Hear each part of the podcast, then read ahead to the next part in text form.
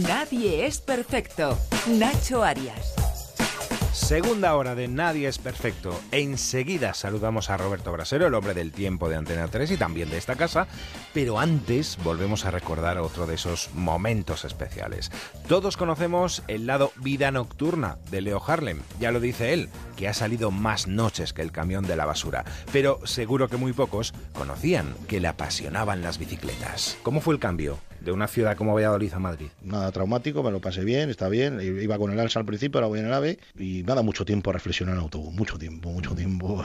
He sido muchos viajes, al principio iba y volvía, pero ya llegó un momento que tenía que estar allá sentado porque tenía que estar. Pero que es una gran ciudad también y a mí me encanta, la verdad que disfruto mucho. Una ciudad en la que se puede mover uno en bicicleta. Yo sé que te gustan mucho las bicis, ¿no? Sí, me gustan mucho. ¿Te mueves por en bicicleta o no? me muevo poco. Tengo una plegable, lo que pasa es que tampoco estoy tanto para, para andar con bici. Aparte que es una ciudad que tiene muchas cuestas. Parece que es plana, pero es una ciudad con mucha cuesta y yo no estoy para esfuerzo, sinceramente. Entonces, algún día me doy un paseíto, pero me encantan las bicis, me bueno, Sé que las coleccionas, ¿no? Sí, bueno, colecciono. No soy un obseso, pero tengo unas 13, 14 bicis. ¿Y una Peugeot? No sé si te suena Sí, sí, tengo varias muy buenas. Tengo de esas plegables de tipo verano azul que me gustan mucho. Tengo una Peugeot, no, tengo una, dos, tres Peugeot. ¿Y las tienes las tres contigo o te falta alguna? Me falta una. Te falta una. ¿Y quién la tiene? La, la, la, tengo prestada a Álvaro Abril. Álvaro, ¿qué tal? Buenas tardes. compañero de piso. ¿eh? Álvaro, ¿qué tal? Pero vaya lío. Pero, pero, pero, ¿qué, pero, pero, ¿en qué te estás metiendo? Aquí un día de vacaciones, descanso. Es que esto es, esto es tremendo. ¿eh? Con Álvaro he compartido piso cuántos años? ¿Nueve años? o, ocho, más, que, vamos, más que un matrimonio. ¿eh? Vamos, sí, ¿eh? Empezamos, empezamos en el 2004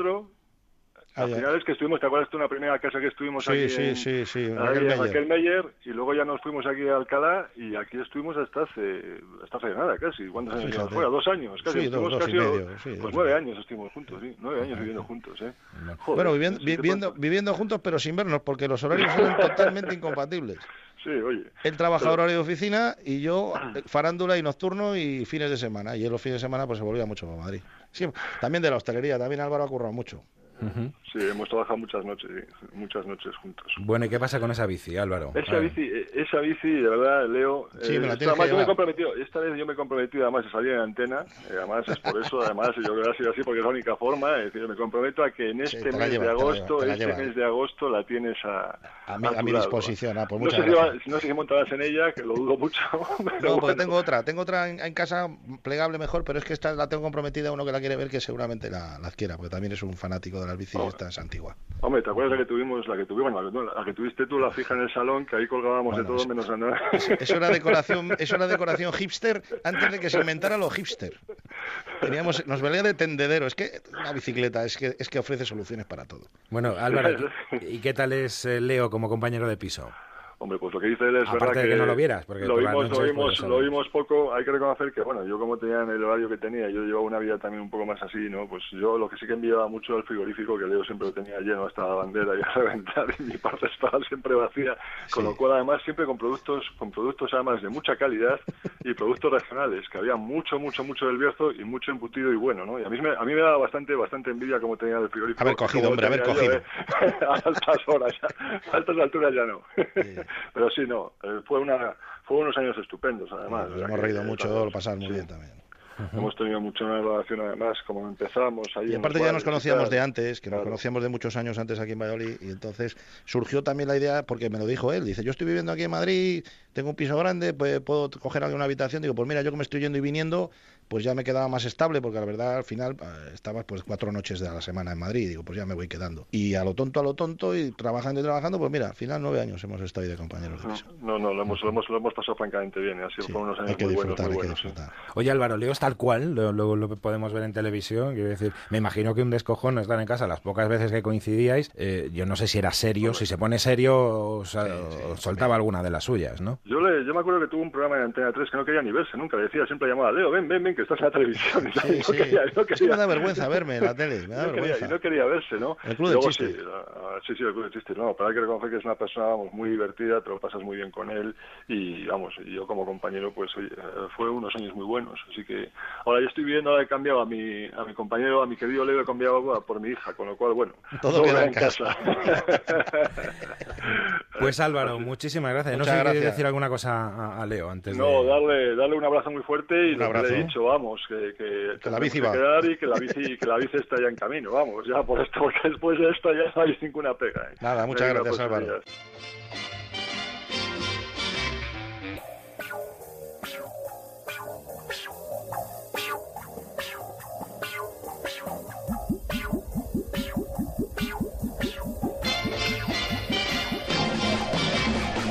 Nadie es perfecto.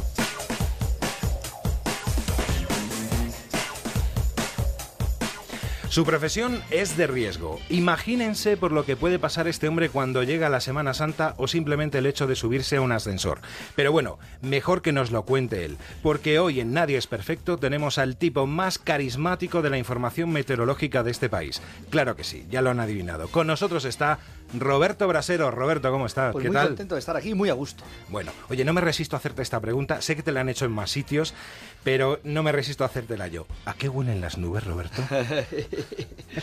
¿La respuesta profesional o, o la que te deja...? La que tú quieras. Pues mira, las, las nubes pueden oler a lo que tú quieras, porque son tan etéreas, tan variadas y tan emocionantes que pueden representar tus anhelos más deseados. Bueno, uy, qué bonito, qué bien te ha quedado, Roberto. Si luego en el mapa también queda muy bien cuando lo vamos poniendo siempre que pongamos las nubes y luego aparezcan, que cuando no ya es otra historia. Bueno, hay una cosa que me encanta de ti, que me llama la atención. Caes, caes bien a todo el mundo. Supongo que tendrás tus no fans, pero por regla general eres un tipo que cae muy bien a todo el mundo. Supongo que no a todo el mundo, porque si no sería preocupante tanta adhesión a una, a una figura, ¿no?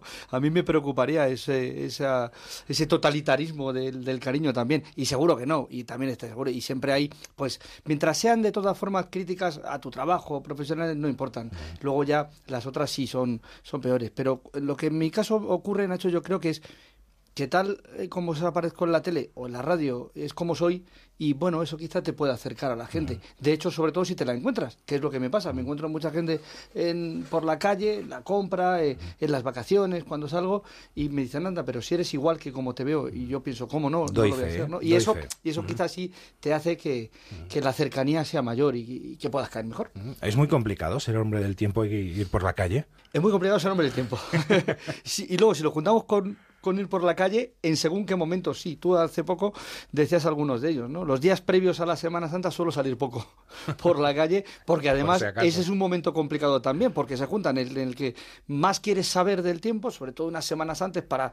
Claro, en verano es fácil eh, cogerte el apartamento, lo que sea, pero ya estamos hablando de abril y, y no tanto. Y se junta esas ganas, que son mayores, de saber qué tiempo hará con una dificultad de prever ese tiempo con antelación. Así que sí, es un momento complicado y mejor, y mejor evitar los cruces con las personas más cercanas y queridas. Muy bien. Que tenemos que decir que no eres meteorólogo, hay que decirlo, que eres periodista. Sí, Eres periodista. especializado No sé si he desvelado aquí algo que no se debería desvelar. No, no, no, soy periodista, comunicador, especializado en la comunicación meteorológica y, y quizá por ahí venga también cierta popularidad porque pudimos aplicar eh, las maneras en las que afrontamos la información pues también a la del tiempo, ¿no? Antes quizá no se hacía y es verdad que tenía un aspecto científico que intentamos seguir manteniendo, pero también aportando ese otro divulgativo más cercano o simplemente el de la actualidad, que no importe tanto el mapa que pones, sino también si ha ocurrido no lo que has dicho y se ha caído esa tromba de agua que tenías pronosticado o esas tormentas. Y eso pues lo aportamos desde el mundo del periodismo y no, no estoy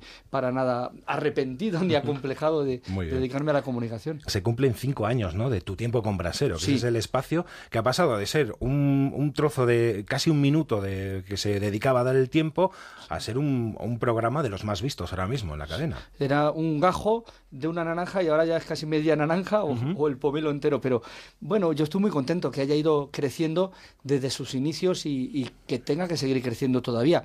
El tiempo es muy amplio, abarca toda la parrilla informativa de una televisión, pero es verdad que ese programita que se ha hecho su hueco en las sobremesas, en el que hablamos del tiempo que hará, repasamos cómo ha sido a través de la colaboración de los espectadores y animamos a hacer un montón de cosas con los reportajes de nuestras redactoras, pues yo creo que se ha hecho un huequecito y ya ese hueco, e- ese gajo ha cumplido cinco años y estoy muy contento y orgulloso Bueno. y pleno de satisfacción. Tenemos aquí un corte preparado porque no sé si sabes una cosa, el primer hombre del tiempo de este país era de Toledo, Sí, hombre, Mariano Medina. Mariano Medina, vamos a escucharle. El mapa del tiempo previsto para mañana nos da esta situación atmosférica en la que ya solo quedarán restos de esa borrasca. Crear un lenguaje adecuado para que, teniendo en cuenta que casi todos los que lo oyen no son profesionales, se enteren de alguna cosa. Más o menos no ha cambiado la cosa, la forma del tiempo. Hay más medios, pero al final lo que decía Mariano, ¿no? Que hay que contarlo para que la gente lo entienda. No, sí, ah, en el fondo no ha cambiado. Tú transmites un mensaje, el mensaje es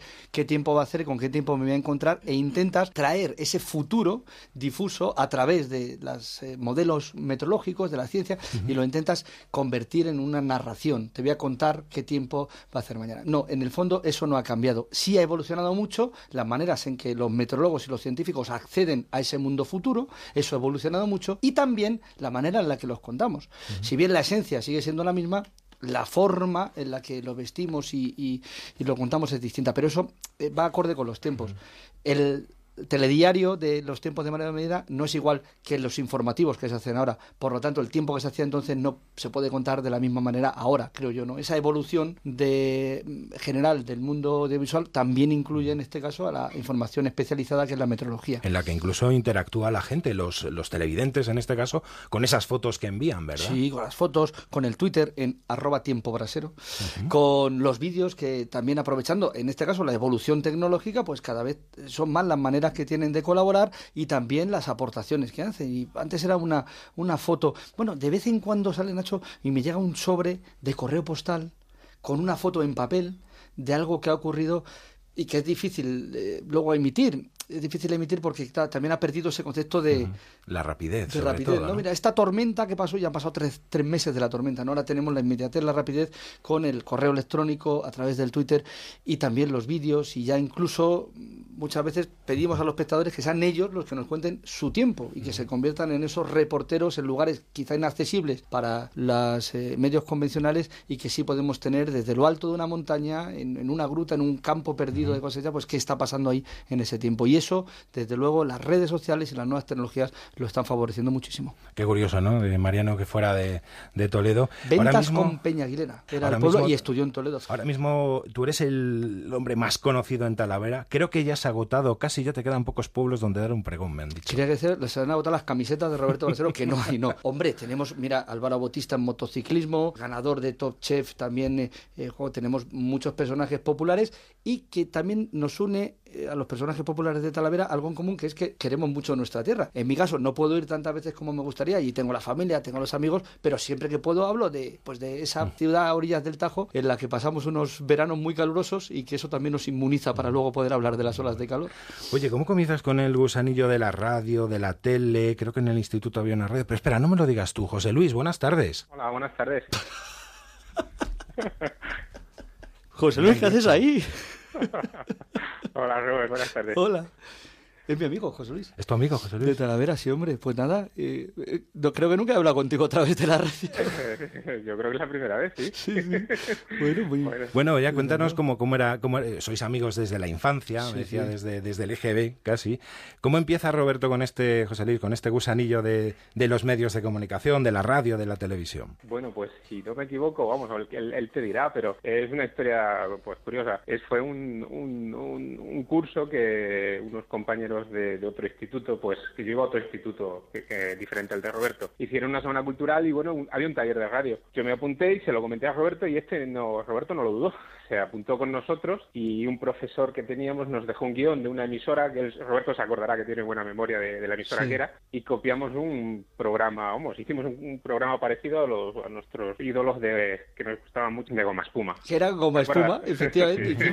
nos pasaron un, medio guion y luego hicimos lo que nos dio la gana y, como hacían los de Goma Espuma, y claro, eran nuestros ídolos. En, en Antena 3 Radio los escuchábamos a Goma Espuma. Y luego aquí estuvieron en Onda Cero y, luego, bueno, sigue... Guillermo, Guillermo, sigue, Luis también ahora en la sonda va a salir, pero bueno, sí, sí, sí, muy bien. Y aquello juego, macho, aquella grabación. Ahora, si ya me ponéis la grabación, yo creo que se perdió. Si la pusierais sería ya. Nos encantaría tenerla, pero no, no, no, que aquello se perdió. aquello se perdió, afortunadamente. Bueno, yo creo que fue cuando le picó el gusanillo, no sé si, si, él, si era la primera vez. Y desde entonces, pues bueno, pues mira, continuó. Y bueno, y la verdad es que, pues, como siempre, pues nos lo pasamos bien. Pues con Roberto siempre nos lo pasamos bien. ¿Cómo es Roberto con los amigos? Pues es como, como tú le estás entrevistando, es que es muy transparente, muy eh, Roberto lo da todo y así le pasa, que, que no, no, no. que nunca tenemos suficiente. Eso es, eso es, decir, que si no, no, no, no puede, no puede dejar de tener compromisos y amigos, es difícil estar con él, ¿eh? porque reparte el tiempo entre tantos compromisos y tantos amigos como tiene, pues es un tío que, pues eso, te merece la pena, ¿verdad? Bueno, muchas gracias, tío, muchas gracias. y antes de que fuera tan popular, porque ahora sabemos que va por la calle, todo el mundo le saluda, todo el mundo le pregunta el tiempo, pero antes, ¿cómo era con, con, con vosotros, con los amigos? ¿Cómo, pues, cómo, pues cómo igual, igual, sí, tampoco... Sí, es verdad, es que es eso, es decir, Tam que Roberto tampoco no, invitaba no antes, cambiado, ¿no? No te es verdad, es verdad, es verdad. Roberto no ha cambiado mucho, Roberto es, eh, era como es, es decir, es un tío que, que alegre, simpático y bueno, pues es que en Talavera es una ciudad pequeña, pero eh, sus hermanos ya le han conocido, después los traseros son gente conocida, gente alegre, Sí, sí, ¿verdad? sí, ¿verdad? Es Son los sus hermanos también son gente maja y, y bueno, pues una familia conocida y Roberto pues ahora más conocido todavía, claro. Bueno, creo que eh, le gustaba, te gustaba, Roberto, eh, los toros. Ibas para torero.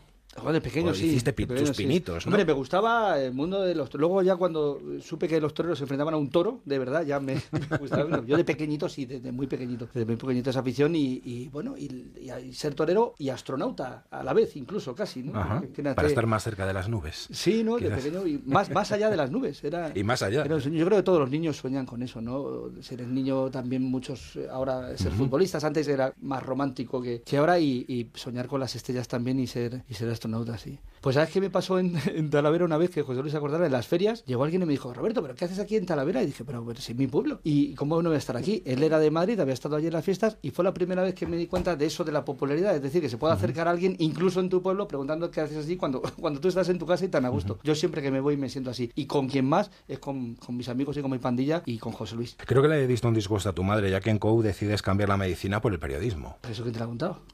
Eso solo sabe mi madre. ¿No lo sabes, Pepe? ¿Tú no te lo has contado, no? Bueno, yo, yo, no, yo, yo sé que tú cambiaste la opción de... de- Sí, de- sí, bueno, bueno, antes, entonces, ¿lo antes, sabe? antes, ¿verdad? Antes lo llamábamos ciencias puras, ahora me, Claro, cuesta saber cómo se llamará. Yo iba a Pero- ciencias puras, estaba en ciencias puras hasta que me cambié y me cambié después del curso este que ha dicho José Luis. y- o sea, la culpa de todo la tiene como espuma y intentar emularlos y, y bueno, bueno, pues fíjate, igual de ahí salió la mezcla de, de- de ciencia y, y letras, en este caso de comunicación y, y aspecto científico, pero yo creo que la sociedad se ha librado de tener un, un pésimo médico en sus manos. O no, nunca, nunca se sabe.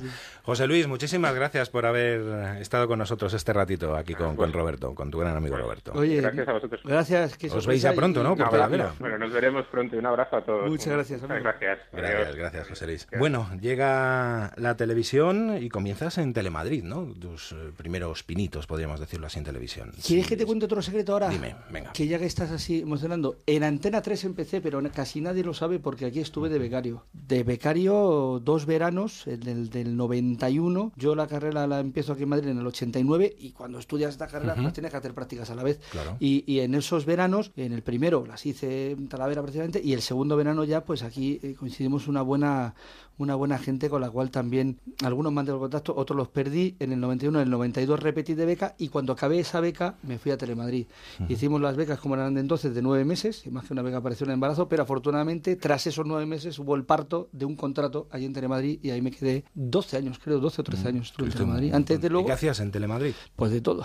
También de todo, ¿no? Esa pregunta es, ¿y qué hacías en Telemadrid o, o qué hacías? No, no, ¿qué hacías? ¿Y el tiempo? Si te no, no, sí, en Telemadrid tiempo. empecé eh, de todo la sección de local, que es muy, muy eh, buena escuela de aprendizaje para alguien que quiere hacer eh, reporterismo, noticias, y además como también se hacía en los principios, y ahora vuelve también, pero un tiempo lo perdió, que era estar ahí cerca de la calle, ¿no? Y entonces, si estás en Telemadrid, que es una televisión autonómica, que, y estás en la sección de local, que es la que está más en contacto de la calle, pues de verdad hice de todo.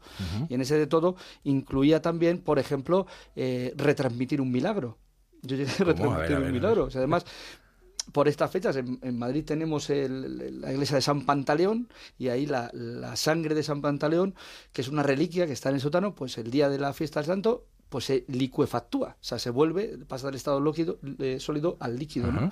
Y ese milagro, pues en, lo retransmitimos en directo, porque ese proceso que no sé si tendrá que ver en sacarlo de las grutas a una temperatura, llevarlos a otra que en verano tenemos en Madrid bastante más alta y se produce físicamente ese fenómeno. En cualquier caso, eso era noticia y en directo, como hacíamos muchos directos, pues eh, se pudo retransmitir, ¿no? Aparte de otras muchas labores y, y- y de redacción, de presentación en el Buenos Días Madrid, programa del que tengo muy buenos recuerdos, pues quizá fue la última etapa en la que estuve ahí de copresentador antes de venirme para Antena 3 y era otro programa en el que estabas pendiente de lo que ocurría a los madrileños y de lo que ocurría por ahí fuera. Y entre medias pues también di el tiempo, desde luego, cómo no, ahí donde me puse por primera vez delante de un mapa.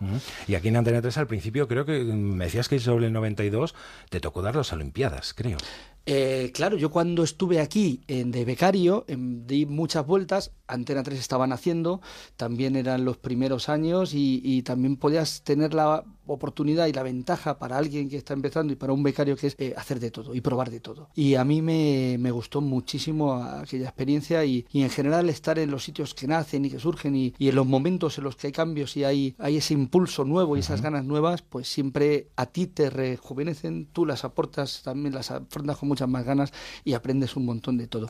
Y en ese, en ese caso, de entre los muchos sitios donde estuve, también recalé en deportes y en deportes, en el año 92, pues ¿qué teníamos en España? Las, Olimpiadas, que además tenemos ya nada. Dentro de unos días comienzan esas Olimpiadas. Además lo hacíais sin medios, porque creo que los derechos los tenía Televisión Española, con lo cual era muy complicado eh, hacer todo esto, ¿no? Pero Era espera, espera, que nos lo cuente Enrique Sumoy, que lo tenemos al teléfono. bueno. ¿Qué tal, Enrique? ¿Cómo estás? Buenas tardes. Hola, buenas tardes. Aquí escuchando y, y recordando hace ya pues mm, 26 años de esa experiencia, de 26 esa televisión en la que el Roberto era becario oficialmente, pero todos un poco en Antena 3 éramos becarios porque era una televisión que acababa de nacer y ese tópico de que cada día se aprendía algo, desde luego en esa época era indudable. Cada día aprendías un montón de cosas y en esa televisión en la que todos estábamos aprendiendo apareció Roberto Brasero, era ya digo oficialmente el becario, aunque yo que tampoco era nada me encargué de él durante algún tiempo para hacer esa agenda de lo que iba a suceder al día siguiente en las Olimpiadas con él, pues estaba aprendiendo igual que él, o sea que fue una experiencia divertida y ahora que nos vemos a diario pues se nos olvida que, Sí, que hace sí. 26 años Sí, ya sí, Vamos él y yo hasta altas horas de la noche con otro compañero que nos ayudaba haciendo la agenda de lo que iba a suceder al día siguiente de las Olimpiadas sin apenas imágenes, echándole imaginación y pues nada, poco a poco pues ahí estábamos informando del que ahora Rey era competía en vela y teníamos que enterarnos qué narices de, de competición era esa en la que estaba el entonces príncipe y tratando de, de- de, pues eso de ir día a día haciendo un pequeño resumen de lo que había ocurrido y de lo que iba a suceder al día siguiente Hola Esa Enrique, fue la primera me, vez. me estoy emocionando de escucharte, de recordar aquellos tiempos y, y, jo, y de que ha pasado tanto tiempo. Es verdad que, jo, qué, qué gusto. También tan liado. para- Ha cambiado mucho, ¿no? Enrique, mucho, ya tenía pelo, No, no, digo, ah, de- digo la tele, de, de- de esos comienzos que decías.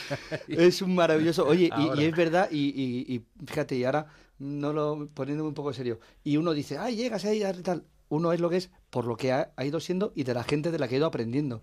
por y, supuesto. y claro, y trabajar con alguien que también a su vez estaba aprendiendo, como Enrique y como los compañeros, que le ponían tantas ganas, tanta ilusión y que encima te trataban bien a ti, que llegas como becario, que ellos algo que aprendí y que intento transmitir también ahora que me toca. Oye, el que viene, si viene con ganas, ábrele las puertas pues es lo fácil porque lo, lo recordará toda su vida. Y yo me acuerdo de eso toda mi vida y, y joder, me gusta recordarlo ahora en este momento y ahí con, con Enrique Sumo del otro lado del micrófono. Amigo, muchas gracias. nada ahora a diario hablamos y ahora ya de temas menos olímpicos Sí, sí, sí. Más Molina. Molina ganaron las medallas. Y es verdad que venían, nada, 30 segundos de imágenes de todo, o un resumen de un minuto y tenías que hacer la agenda para el día siguiente, donde podíamos ganar medallas. Oye, podemos ganar medalla nípica. No tenemos ninguna imagen típica en la televisión de. No había imágenes de salto de... No, pero es que puede ser una de las medallas que nos llevemos. Y claro, hasta que no ocurría no te las traían. Y nosotros hacíamos el previo ese para el informativo de Carrascal y a ver cómo, cómo lo ingeniábamos. Bueno, Bueno, Enrique, ¿cómo es, eh, desde tu punto de vista, cómo es Roberto? Pues Roberto es un, ya cuando era becario se notaba, es un tío tremendamente listo y tiene en la cabeza todo y el único problema es que mientras va haciendo la predicción del tiempo tiene que tener alrededor un equipo que va haciendo la predicción de lo que Roberto va a decir, porque lo tiene todo en la cabeza. Es de, si alguien sabe lo que es la televisión y ha escuchado lo que es el pronter, esa especie de chivato que tienen los presentadores delante y van leyendo mientras van dando las noticias, Roberto trabaja sin pronter. Roberto sale a hacer un programa que un día puede durar 20 minutos, otro puede durar 40 y otro puede durar 10 y todo lo tiene en la cabeza. Y entonces es su equipo el que va haciendo una predicción de qué va, no ahora, porque más o menos el orden sí lo saben, pero el ritmo que él va marcando al programa, eh, tienen ahí un compañero que es el realizador, Carlitos, lo tiene metido en la cabeza y sabe predecir exactamente en qué momento tiene que cortar una imagen, tiene que poner otra sin que nada se note al aire, porque Roberto lo lleva todo en la cabeza. Es impresionante verle ver, hacer el programa todos los días. Me estás dejando alucinado, porque mm, es muy complicado ponerse delante de las cámaras y ala, improvisar, ¿eh? Y, meterse en mi cabeza más todavía. y, eso es lo que es verdad, dice Enrique, esa complicidad y o tienes que trabajarla y mucho, pero es fundamental para que tenga algo que decía Enrique muy importante en la tele, que es ritmo, porque puedes tener la mejor previsión o las mejores imágenes o, o la mejor cara, o, pero si no tiene ritmo lo que vas contando, y aburres, digo, eso sí que no. Y entonces hacerlo diariamente y va cambiando el formato de con el día, se va ajustando, como decía Enrique, pues eso es difícil trabajarlo y, lo que sale es lo que tiene que salir. Entonces esa manera de trabajar, pues que yo estoy contento que se haya podido adaptar, porque es fácil seguir un guion, pero también a lo mejor seguir un guion acaba ¿no? corsetándolo todo. En este caso es más difícil meterse en mi cabeza, pero yo creo que lo logramos por ese gran equipo que rodea a uno que se llama Roberto Brasero en, en las tardes de Antena 3. Enrique, muchísimas gracias por, por haber, habernos atendido para estar un ratito aquí con Roberto. Gracias, tío. Un abrazo. Un abrazo. Nos vemos pronto. Hasta luego.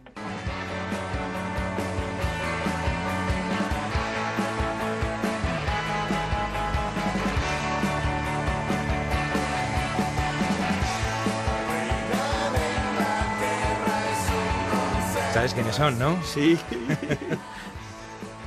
déjalo, déjalo escuchar, porque no se escucha muchas veces a... Venga.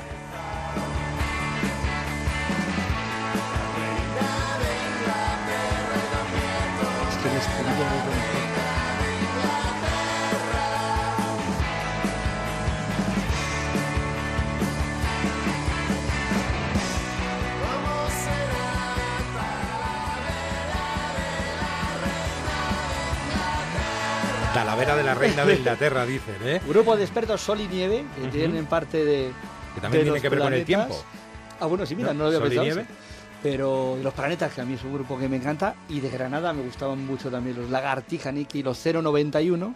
Y encima esta canción que me descubrió otra compañera del programa, Patricia, que además de compañera y excelente realizadora, tiene un criterio musical que no, pues lo fácil es que te digan, oye, esto es lo que mola, lo difícil es que te digan, oye, esto es lo que va a molar y que sea siempre así. Y en ese caso es Patricia, y fue la que me descubrió este himno de Talavera de la Reina de Inglaterra.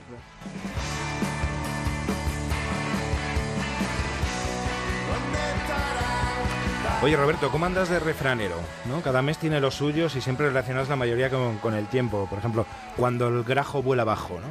Sí, eso vale para, vale para, ahora para ahora no, estamos pasando un calor. Bien, bien, los refranes, yo tuve una época más refranera, luego ya se me van olvidando y los voy y los voy cambiando. Eh, porque sabes qué ocurre con el refrán, yo creo, Nacho, que te acomoda la mente un poco. Si al final todo lo acabas resumiendo en esa frase, lo tienes muy fácil. Sé lo que va a pasar o esto es lo que suele ocurriendo y te vuelves un poco conservador porque ya te lo facilita. Así que yo tengo épocas en las que me olvido de los refranes para no recurrir a ellos.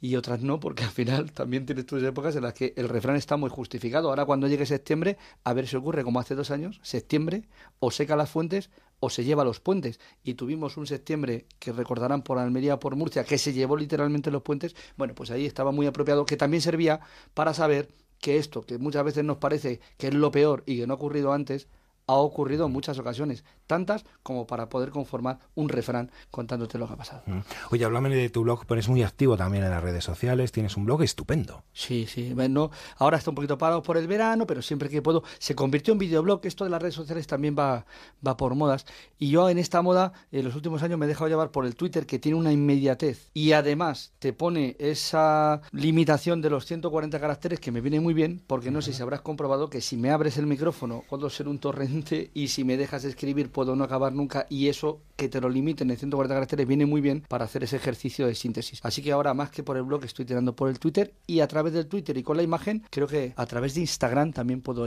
abrir unas grandes posibilidades para el futuro. Mm. Oye, ¿te gusta el cine? Eh, sí, claro. Pues vamos a jugar un poco al cine.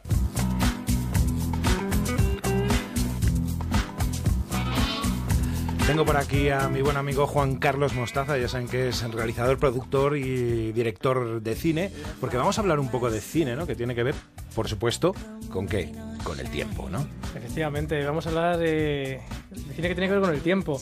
Bueno, y es que hay muchas películas eh, sobre cataclismos en el cine, ¿no? Tenemos esta de Terremoto, esta famosa de Charlton Heston del 74, o la reciente San Andreas con Dwayne Johnson, La Roca, pero bueno, erupciones volcánicas, eh, hay de todo, pero sobre cataclismos eh, hay algunas que están dentro de este cine catastrófico que son las que nos interesan quizá más hoy, que son las que tienen que ver con catástrofes que tengan que ver con, eventos meteorológicos, ¿no? Cataclismos meteorológicos. Exactamente. Entonces, bueno, yo voy a proponerte un juego, a ver qué tal, qué tal sales de esta. Y es básicamente, te voy a proponer una serie de películas que mm, conocidas que tienen que ver con, cataclismos eh, meteorológicos. Y tú imagínate que estás dentro de esas películas y tienes que dar esa predicción del tiempo, ¿no? De lo que se te viene encima. A ver, eh, a ver cómo la darías. Entonces, bueno, la primera película es el, el Día de Mañana de Roland Emmerich.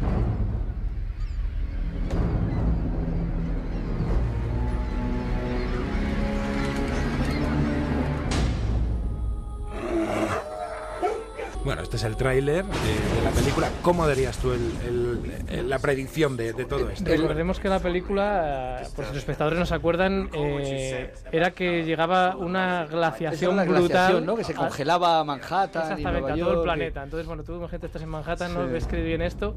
¿Cómo darías esa predicción meteorológica? Yo soy muy de cataclismos meteorológicos y me pillas aquí a bote pronto. El juego creo que va a ser un juego más fácil. Pero bueno, habría que decir algo así como tranquilizar dentro de lo que cabe y ¿no? anunciar que efectivamente los pronósticos que veríamos anunciando desde meses atrás se han cumplido. Se acercan las bajas temperaturas que pueden congelar Manhattan. Estén atentos a los próximos partes meteorológicos y sobre todo a este que les damos desde esta cadena de televisión presentado por Roberto Brasero, que va a venir muy bien para estos días de glaciación. Busquen, busquen su método de calentarse y si no, sigan atentos a la pantalla con Roberto Brasero. Luego tenemos otra película de Wolfgang Petersen del 2000 que se llamaba La Tormenta Perfecta. La Tormenta Perfecta, esa sí la vi y me gusta más. Y eso ha dado un nombre, luego se ha usado mucho ese, ese título, La Tormenta Perfecta, ¿sabéis para qué? Para las ciclogénesis explosivas. Cuando hay unas ciclogénesis explosivas, en prensa sobre todo, y para no repetir muchas veces este concepto que es meteorológico, pues usan pues la ciclogénesis explosiva o la tormenta perfecta o bomba meteorológica, que también lo cuentan. Pero esa peli además está muy entretenida. Qué, con, qué raro que todavía no haya ninguna película que se llame ciclogénesis explosiva el título es buenísimo. Bueno, la, podéis, la puedes hacer tú, Mostaza. ¿Saldrá otra vez esta temporada, patrón? ¿Por qué? ¿Has encontrado algo en Florida, Dougie? En Brandenton Beach. El Cecil. Recoge tus cosas y lárgate donde tenemos a, George Clooney, ¿no? que era el, el protagonista de, de, la película.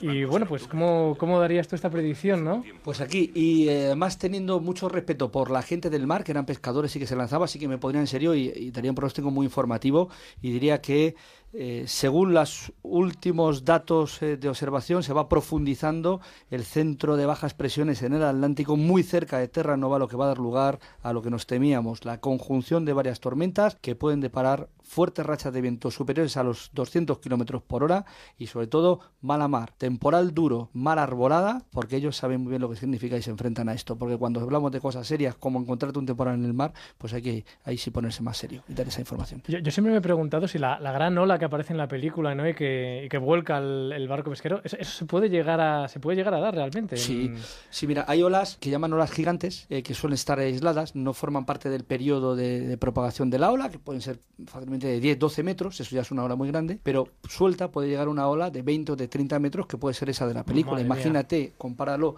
20 metros en un edificio de pisos, aunque el barco sea muy grande, lo supera. Esas olas sueltas pueden darse y de hecho se han dado aquí en las costas de España, alguna también eh, marcó en las ciclogénesis explosivas que tuvimos hace unos años, creo que la, en la boya de, Santander fue la que la registró. Eh, olas gigantes se llaman y de 20 metros y cuando te las encuentras en el mar, si vas tú a bordo de un barco y no eres un satélite que está y dando el dato, oye, pues mejor quizá no encontrártela. Después tenemos otra película de Jan de Bond de 1996, que por cierto, Jan de Bond es un director de cine, pero fue el director de fotografía en su momento de La Jungla de Cristal, ¿eh? que es Twister, eh, Sí. que es la del tornado. ¿No? Entonces, bueno, tenemos eh, pues un montón de tornados y, y un- y unos eh, protagonistas que son cazatornados, ¿no? Son Sí, estas personas sí. que van a, a cazar, ¿no? Los, lo- los tornados. Entonces, bueno, en, en España los tornados no es algo tan habitual, pero en Estados Unidos es, es como algo muy común, ¿no? Muy común, muy común y además se están especializando mucho en ellos y, y cada vez incluso para poder dar un pronóstico que es muy difícil de los tornados, pero ya se dan avisos de tornado con eh, mayor antelación. Antes eh, se- te enterabas del tornado cuando aparecía. Duran 5 o 10 minutos, muchos de ellos virulentos te arrasan y te dicen ha pasado un tornado. Ahora no, ahora ya en Estados Unidos sí pueden decir aviso de tornado para dentro de tres horas en este sitio y, suele cumplirse. Aquí en España afortunadamente no son tan virulentos, algunos hay. Hay bastantes en zonas de mar, se llaman mangas marinas o trombas mangas marinas. En Mallorca lo llaman cap de fibló y, y sucede en el mar y si no vas por ahí en un barquito tampoco suele tener consecuencias. Algunas veces se dan y ya te digo, no son tan virulentos como en las planicies de los Estados Unidos, en ese choque de una masa húmeda que llega desde el Golfo de México, cálida y húmeda y otro aire más frío genera la tormenta y de la tormenta acaba llegando el tornado y luego los cazatormentas que allí claro están ahí podemos dar el tiempo así no siendo un cazatormenta y decir estamos viendo el tornado del que les habíamos hablado es un F5 cobrando fuerza 6 y nos vamos a acercar a él para contárselo con mucho más detalle Y empiezan a volar.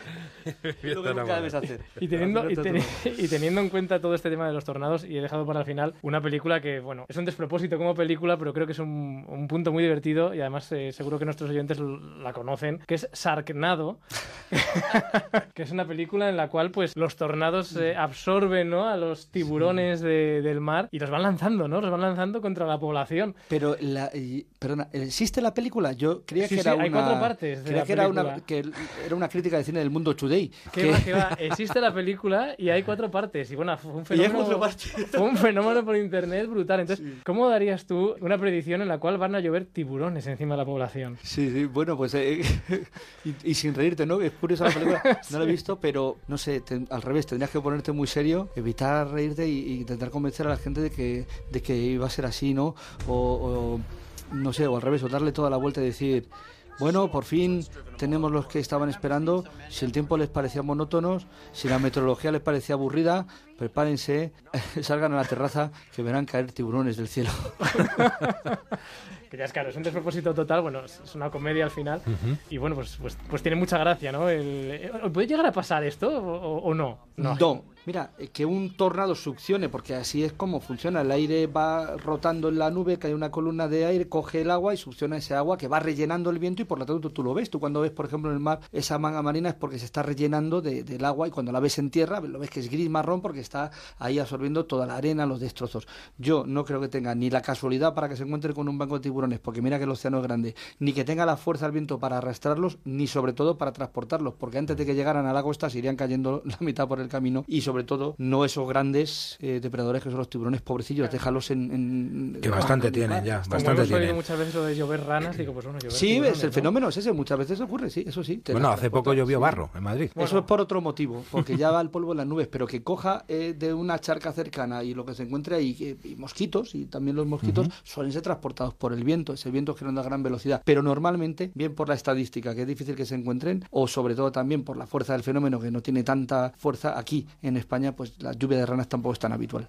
¿Cuál es el fenómeno más raro que has tenido que dar, Roberto? La cosa más rara respecto al tiempo que hayas tenido Cada que dar. día te sorprende. Yo, las imágenes de aquí de España, pero fuera de nuestras fronteras ocurren un montón de cosas. El otro día vi unas fotos y todavía las tengo que explicar de olas congeladas. Eso es raro. En el mar también se suelen dar, eh, en algunos casos, fenómenos muy llamativos, pero este de las olas congeladas, así, de lo último que, que lo he visto, llama mucho la atención. Y eh, cuando gira, y es muy espectacular, también referente a los tornados, en un incendio, y, eh, y el vórtice gira en el incendio y se produce un remolino de fuego, es, es espeluznante verlo. Y, y luego ya en el cielo, por ejemplo, y hablando, eh, el arco iris de fuego, es muy bonito, que es un arco iris así, es como con los colores del arco iris, pero como de nube a nube sin que, llo- sin que llueva, es muy bonito verlo. Y dentro de los fenómenos ópticos, el arco iris de niebla, se forma un arco, no tiene colores, es blanquecino, es formado por las gotitas de niebla y verlo así en, en vivo es también muy llamativo. Y luego, ese quizás que ver contarlos por la tele porque no, es, no se aprecia tanto, ¿no? Pero son fenómenos que cada día ocurren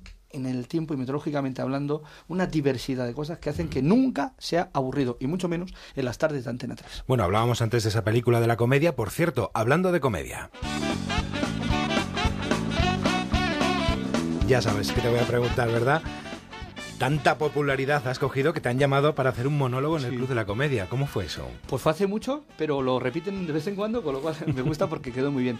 Nada, me llamaron porque iba gente invitada que era mm, en una serie que se inventaron que cada, cada programa lo cerraba un personaje ajeno al, al mundo de la comedia haciendo un, un monólogo y se llamaba Qué difícil es ser Roberto Brasero. Y así empezaba. Qué difícil es ser Chenoa. Me acuerdo también. Paquirrín, salió ¿no? Paquirrín. Entonces Paquirrín monólogo y fue una experiencia muy difícil de hacer, porque al principio tú ibas a contar cosas, te echan una mano, los guionistas te ayudan, te preparan cosas. Eso te iba a decir yo, el guion es tuyo, el monólogo. el o- guion te dan unas ideas, tú aportas otras, te juntabas con uno, Ujú. como estamos tú y ahora, y fuimos trabajando, y no, aquella no tenía ni pies ni cabeza. Otro más vino y lo ayudó a darle un poco de el, lo que llamo yo el soniquete de la, del club de la comedia, del monólogo, ¿no?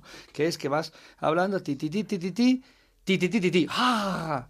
Tiriri, tal. Y entonces ese, ese ritmo, esa, era muy difícil cogerlo. Yo me pongo a hablar contigo con esta naturalidad y lo cambio un poco en el registro para hablar de, del tiempo y de la, la previsión. Pero también hay un, otro registro, que es ese soniquete del, del monólogo, que no era fácil cogerlo. Y luego ya, te vas al teatro que lo grababas, la sala llena de gente, y tú tienes que decir una frase que acaba en un chiste y, y que la gente se ría. Y si no se ríe, yo de ahí mm, me vengo abajo, pero no, porque tienes que rellenar 15 minutos de un programa, hay mucha gente viéndote, estaban Joaquín Reyes, Ernesto Sevilla, que hacían también los monólogos. Oye, un respeto, ¿no? Porque Impone. Fue muchísimo. Impone. Los que te estaban detrás del Y sobre todo el público, porque aquí y habitualmente- los que estaban delante del público. ¿no? Claro, aquí habitualmente no hay público cuando Yo no me acuerdo cuando lo- Aunque haya mucha gente por detrás, que no Eh, vemos nosotros, ¿no? Cuando pues vemos bueno, la tele. muchísima gente en el, y se oye, está- estamos dentro de una redacción que está viva, está bulliendo, como debe ser, y muchas veces se oye y a la hora de hablar, pero público no hay, ¿no? El público está en otro lado. Pero no, no pasa nada. En ese caso, yo estaría encantado y en es- que venga gente, y muchas veces vienen de visita y estamos haciendo el Ujú. programa y lo ven, no tener público, pero hablas de lo tuyo, de lo que sabes. Ahí era otro registro en el Club de la Comedia y ya no controlas tanto y tampoco la reacción de- del público. Fue muy eh, divertida la, la experiencia, me encantó. Y te me quedó bien, trataron ¿eh? muy bien. Y, y luego encima cuando la ponen todavía en algunos chistes me sigo Bueno, seguimos hablando de tu tiempo, de estáis de aniversario, el, el quinto año. ¿Qué equipo hay detrás de la figura de Roberto Brasero y detrás de este programa de televisión que tiene tanto éxito? Pues yo más que detrás está alrededor el equipo de redacción, Alba, Alicia, Carla, el equipo de producción con Cicu, con Nes, el equipo científico de meteorología con eh, Mariluz, con César, con Imar y Mercedes en las labores de copresentación en, en Antena 3, el equipo de realización con Patri, con José Luis, con Carlos, el realizador, y es que estoy así pensando para no dejarme ninguno, y si me dejo alguno me lo tendréis que decir o, o- o lo grabo luego, os llamo por teléfono y lo pegáis aquí Espera, con ver, Photoshop mejor- au- de audio. A lo mejor alguien nos dice algo. Carlos, buenas tardes. Pero bueno, Hola, buenas tardes, ¿qué tal? ¿Qué tal Nacho? Buenas tardes. ¿Cómo estás, Carlos? Oye, gracias. Carlos Martín, que es el realizador, que también lo tenemos con nosotros. Encantado, en cuanto te he llamado y he dicho que, para, que era para Roberto, vamos, habéis accedido todo el mundo. Por eso decía que, que es un tipo muy querido, ¿verdad? Sí, sí, sí, que se hace querer. Buenas tardes a todos y a todos tus espectadores, Nacho. hola, hola Pues Carlos, nada. muy buenas. Que haya Pues que- a, a un tío que se expresa con imágenes, como es Carlos Martín, que le cojas aquí para que hable por, por el teléfono, ese Es es, un mérito, que no. oye. me Ojo está- que me avisaron que no habitual, habitualmente no habla en ningún sitio. Y, y- Sí. Pero bueno, por ti lo, por ti lo ha hecho, ¿eh? No habla en público Bueno, en ningún no. sitio, efectivamente. Normalmente hablamos con nuestras imágenes que, que todo nuestro equipo prepara todos los días y con las que queremos siempre pues aportar algo algo más que las palabras, ¿no? Siempre le digo a Roberto que las imágenes, hay veces que este programa Tu Tiempo tiene que también entenderse solo con las imágenes y con los gráficos y por supuesto con, con nuestro director que, que se hace querer, se hace querer y, y no hay más que verlo todos los días cuando salimos eh, a rodar alguna casa, alguna alguna acción a, a la calle, ¿no? Cómo le agasaja a todo, toda la gente, ya sean eh, niños de 5, de 14 y, y más mayores, ¿no? Porque tenemos un- un- una audiencia muy Muy pues eso, es eh, verdad, es verdad. y, y- y se nota en la calle, ¿no? Entonces lo que vemos en, en, en antena, al final se refleja en la calle. Y ese es Roberto Brasero, ¿no? Ese es Roberto Brasero. Muchas gracias, Carlos. Pero ese Roberto Brasero, es verdad que no sería sin ese Carlos, sin esa Patricia, sin ese Andrés Pantoja, que se me olvidaba. Sin... Hombre.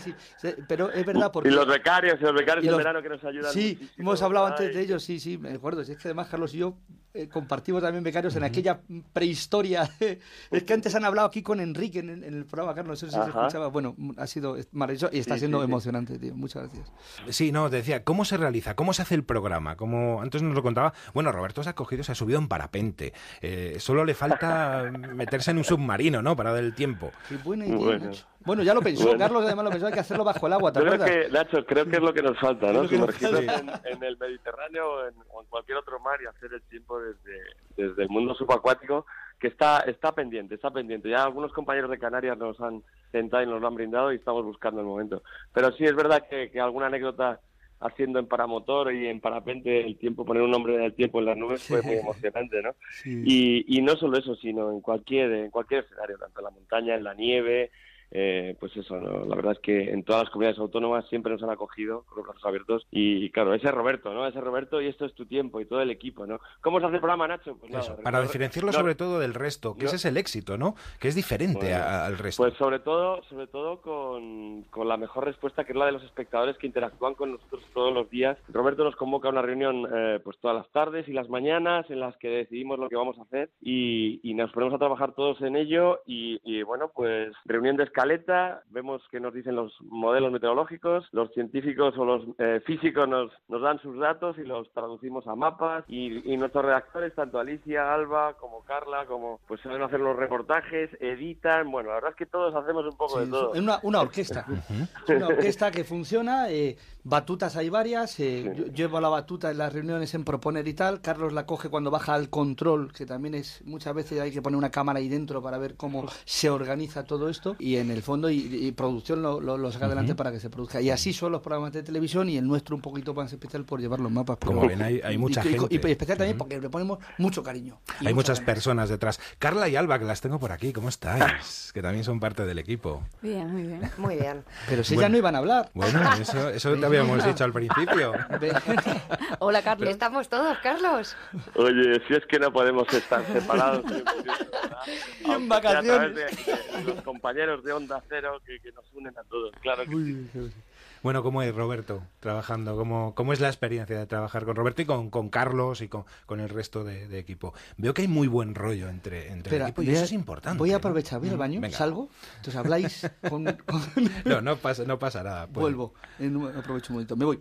Pues yo creo que somos una pequeña familia. Somos muy poquitos y mm, en mi caso, por ejemplo, y en el de Alicia, es que hemos crecido con esto. Empezamos en el 2011 y aquí seguimos mano a mano con Carlos, con Patrick, con, con Robert. Y muy bien, es un jefe que no te suele echar mucho la bronca, por lo tanto se agradece. Pero cuando se enfada, pues se enfada, obvio. ¿Tú qué? Mira cómo se ríe Carlos, ¿por qué te ríes, bandido? Es la última con la que me enfadé el otro día. ¿Sí? ¿Qué pasó? Pues no, no, me enfadé, me enfadé. Ya lo sé, me olvida, ¿por qué? Me- Y el enfado también y no me acordaba. Pues eso es bueno, eso es bueno también. Un rótulo a lo mejor que pusimos, un pueblo de donde no era. Es que son pequeñas cosas, pero me... No, que si este, si este señor manda la foto, se le va- tiene que salir el rótulo ahí. Luego no es culpa suya, ¿Sabes, pero hay que sabes lo revisarlo pasa, todo y hay, y Roberto, que si me permites, que al final cada día tenemos que ser más exigentes. Robert se enfada, pero los que más se enfadan son nuestros espectadores cuando cometemos algún pequeño Es error verdad. con un rótulo, con un mini dato que se nos escapa y eso nos hace eh, pues, tener que estar muy alerta con todos los datos porque es verdad que, que tiene mucha infografía, muchos datos, muchos rótulos y, y estar todos muy pendientes, ¿no? Y hay veces pues que es inevitable que se nos escapa alguna cosita. Pero Robert, como siempre, es, eh, tiene que ser matrícula de honor, tiene que ser un hombre cum laude, no nos permite ni una. Entonces, claro, se vuelve... se le- Y tú se también. queda- se vuelve tal. Pero bueno, siempre buscamos una solución para que todo, todo fluya. Y la verdad es que normalmente lo hacemos muy bien porque ahí están los espectadores que nos siguen a diario y, y eso nos da mucha ilusión y muchas ganas de seguir trabajando. Que hay que ver que esos espectadores como son y ahora esa interacción que tienen las, las, las nuevas tecnologías, como es el Twitter, como es el, el Facebook. Y sé que es verdad que muchas veces en Facebook ves, eh, yo por ejemplo que soy de León y, y, sigo a la gente de León, cuando hay un pequeño fallo, enseguida sale la foto y todo el mundo dice que hay Pues que tener cuidado con eso, claro. Aprovecho, Nacho, para decir a través de, de las ondas de Onda Cero y a ti de León, que yo digo Castilla y León. Y tengo muy claro que es Castilla y León. Si a veces hablo rápido y parece que no, solo lo parece. Lo tengo muy O sea, claro. que has recibido porque- algún que otro correo, ¿no? Por lo pero, que veo. Pero si es, si es, si cuando es, es. Pero en este caso no es, porque yo lo tengo muy claro. Así que en ese caso, eh, tranquilidad. Solo deciros una cosa, que, que seguimos trabajando. Supongo que Roberto ya os habrá contado todo lo que va a ser la nueva temporada de alguna manera. Ahora se lo lo, os lo resumirá en breve. Pero Roberto, estamos a tope con, con las nuevas historias. Acuérdate del 3D, del 360. El tiempo en Seguimos- 360, que eso va a ser, va a petar eso. ¿Qué es eso del tiempo en 360? Pues eh, que te lo cuente Carlos. Venga, Carlos, ya que estás, aprovecha, venga. Bueno, pues nada, es una acción que estamos todavía teniendo, haciendo algunas pruebas con ella, pero que vamos a intentar aplicar en breve en nuestro super pantallón. Y bueno, pues eh, a través de, de las nuevas tecnologías, el mundo del 360 y, y un poco a través también de la realidad virtual, vamos a intentar introducir algunas, algunas imágenes en las que nos permitirá llevar a los espectadores a escenarios pues en los que a veces no es fácil acceder y podemos tener puntos de vista en, lo que Robert, en los que Roberto nos enseñará con toda la calidad posible pues otra manera de, de contemplar eh, tu tiempo y de poder visitar pues eso escenarios eh, a los que muchas veces no puedes hacer. Os pondré un ejemplo como puede ser la cúspide del Teide, ¿no? que, que tenemos ya un ejemplo muy, muy bonito, ¿no? En el que podemos ver el Teide nevado, ¿no? Y subirnos a ese a ese a esa montaña, a ese pico de esa cumbre de, de España, ¿no? Para, para poder contemplar. Y eh, el mundo 360 nos va a permitir mirar hacia hacia los 360 grados, ¿no? Y es una es una acción que, que queremos desarrollar, que ya está desarrollándose y que vamos a intentar lanzar esta nueva temporada, ¿no? Y aprovechar Y- los recursos que tenemos y, y sobre todo que nos gusta lucir eh, lo que tenemos, ¿no? Y en España que es tan maravilloso y verlos así mucho mejor con estas nuevas tecnologías que te permiten disfrutarlos aún más. Claro que sí. ¿Alguna novedad más? ¿Cuándo arrancáis? Bueno, ¿Cuándo arrancáis? eh, bueno, dejaremos alguna sorpresa, pero bueno, sí que me gustaría decir una cosa que, Hmm. que- que también va a ser novedosa, ¿no? Que es el, el- el ver las nubes de un poquito más cerca a través de, de los drones, a través de, de, bueno, pues de la infografía, siempre con todo el rigor científico de nuestros meteorólogos y los modelos meteorológicos que con los que trabajamos, que no me equivoco es el europeo, bueno, con todo el rigor científico, coger esos datos, esa, ese- esos códigos binarios tan raros que nos dan los, los físicos y, y transformarlos en 3D para ver las nubes pues con más volumen, pues con, con otro otro punto de vista también que, que hasta ahora no se ha trabajado en, en los programas de meteorología y que queremos que sea también algo novedoso, ¿no?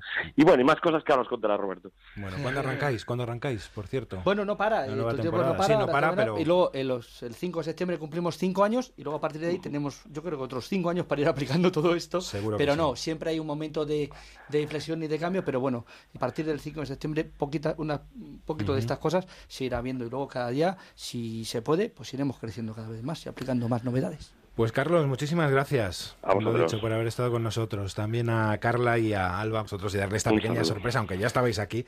A, a- Estaban de, de a espectadoras, de oyentes. Digo, venid Ah, a ver muy cómo bien. se hace un buen programa de radio. ¿no? Oye, Carlos, Los- muchas gracias, amigo. Nada, a vosotros. Nos vemos en breve, chicos. Un saludo. Ahora. Adiós. Bueno, eh, Roberto, además, ya para finalizar, eres una persona muy comprometida, ¿no? Sobre todo la Fundación Antena 3 eh, es un poco imagen de, de ellos, ¿no?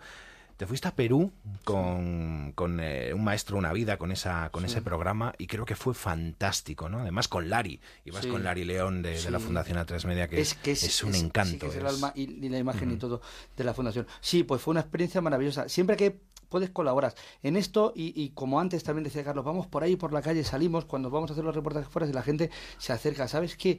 ¿Por qué también? Porque yo me siento un privilegiado de poder contar cosas por la tele, hago el trabajo que me gusta, contamos cosas bonitas y, y me gusta y, y la gente te da mucho, ¿no? Te da mucho, te da su participación de- y devolver un poquito de eso, que en el fondo es tu tiempo, dar tu tiempo para ir a, visitar a alguien o dar tu tiempo para pararte con alguien a hablar mientras vas cruzando la Plaza Mayor de Valladolid, yo qué sé, pues a mí no me cuesta tanto porque estoy creyendo que estoy devolviendo algo que me dan. Y eso la Fundación, además de A3 Media, te lo permite mucho más, porque están muy bien organizados, trabajan muy bien y te permiten te dan a ti, tú, tú crees que estás colaborando con ellos y, y es al revés, te dan la oportunidad de que tú mm, te expandas, de- des- des algo tuyo y, y que te han merecido muchas veces. ¿no? Pues Roberto, creo que te hemos conocido un poco más, cosas que no te esperabas, seguro que no te esperabas esta Mira, entrevista, pocas que- como esta te habrán hecho, o ninguna. Eh, hace mucho, pero por una vez, no sé si llam- llamaron a mi madre y habló, no sé, hace muchísimo. No, no me lo esperaba. Me esperaba que viniéramos a hablar del tiempo, cosas muy corridas en verano, y de cosas y del programa, Bueno. desde luego, pero no de tu tiempo y de Roberto Brasero, que me siento un poco apabullado y... y si desde aquí no me acuerdo de alguien eh, con los que trabajamos diariamente, que son todos, mm, que sepan que están aquí conmigo y han estado en este programa y en esta entrevista. Y a ti, Nacho, muchas gracias porque me he sentido muy halagado, muy a gusto y desde luego que esta grabación se la voy a llevar a mi madre ahora en cuanto acabemos. Y que no falten, si alguien nos, nos estaba escuchando, en las tardes de Antena 3, en torno a las 4, con tu tiempo, que pasamos un rato, como habréis podido comprobar, muy entretenido. Seguro que sí. Oye, muchísimas gracias. Gracias, gracias a ti Roberto, ha sido, ha sido todo un placer. Ha sido Roberto muy, Brasero. muy emocionante. Hasta luego.